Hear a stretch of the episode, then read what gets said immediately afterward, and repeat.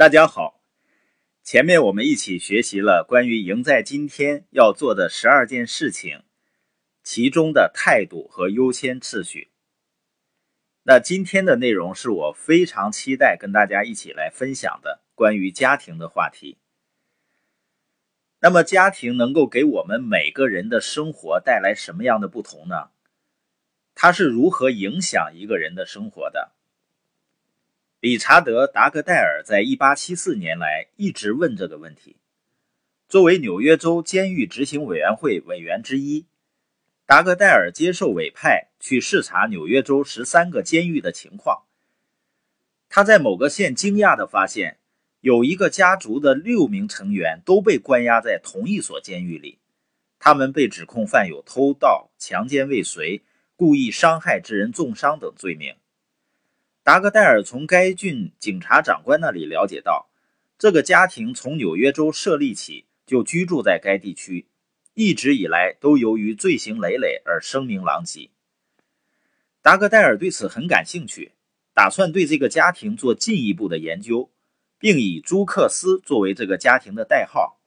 他发现，这个家庭可以追溯到1720年至1740年间出生的一个名叫麦克斯的人。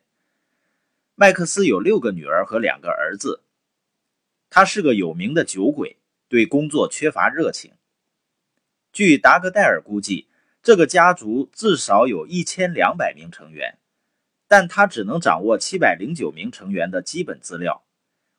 一八七七年，达格戴尔发表了名为《朱克斯家族调查：犯罪、贫穷、疾病和遗传》。在书中。他向公众介绍了这个家族所表现出来的生存方式，这些特点包括具有犯罪倾向、淫乱、贫穷，非常惊人。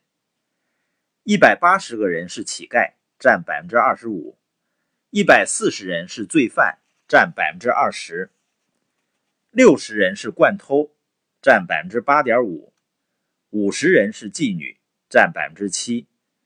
根据达格戴尔的研究，这个家族的名声坏透了。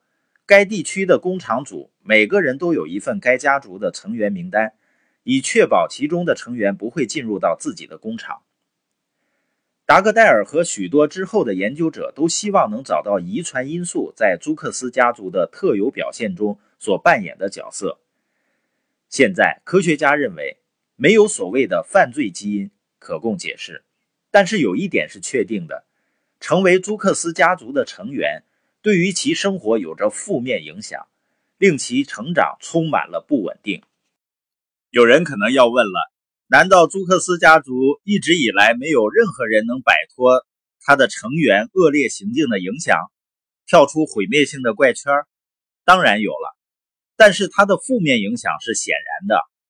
如果你对生活在同一时期、几乎同一地区的另一个家庭进行研究，你会发现，还存在另一种类型的家庭。这个家庭的男主人公叫爱德华兹，他出生于1703年，是一名神学家、牧师及普林斯顿大学校长。他和夫人莎拉拥有十一个子女，三个儿子，八个女儿。爱德华兹夫妇相伴了三十一年，直到爱德华兹因接种天花疫苗后出现排斥反应，高烧不退而逝世。一九零零年，一位学者对爱德华兹夫妇的一千四百名后人情况进行了调查，发现这些成员中有十三名学院院长、六十五名教授、一百名律师，包括一名法学院校长、三十名法官、六十六名医师，包括一名医学院校长、八十名政府工作者，包括三名参议员、三名大城市市长、三名州长。一名财政部长，一名副总统，两个家庭的对比显而易见。是否所有爱德华兹的后人都取得成功呢？当然不是。但是通过比较，我们能清楚的看到一点：一个好的家庭为其成员的人生提供了惊人的优势。你可能会这么想：你说的没错，完全正确。但是我的家庭不像爱德华兹家庭那样，对我有什么用呢？让我们看一看。有些家庭并没有提升他的家庭成员，相反，他们将子女的成长道路践踏得粉碎。美国伟大的小说家马克·吐温说过：“他花了一大笔钱去追溯他的家谱，然后又花了两倍的钱试图将家谱藏起来。据称，他的家族曾经为使族谱更有颜面，专门雇佣职业写手来写作家谱。的确，你不能改变你的祖父啊，或者你的生长过程。你也没有办法控制你的父母或者外祖父母所做的事情以及对你的态度。尽管你对自己的祖辈能做的事情不多，但你却可以大大影响你的后代。你可以决定自己如何对待你的家庭。你只有你自己才可以决定是否留下来解决问题并战胜困难，或者是在困难出现的时候选择离开。你可以决定花多少时间跟你的亲人在一起。他们或是提升你，或是拽倒你。但是，即使在最失调、最具破坏性的家庭，也有意志坚定的成员在其中。朱克斯的家族也是这样。你自己可以决定如何对待他人。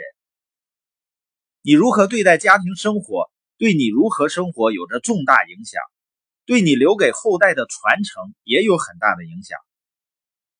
如果你愿意下功夫。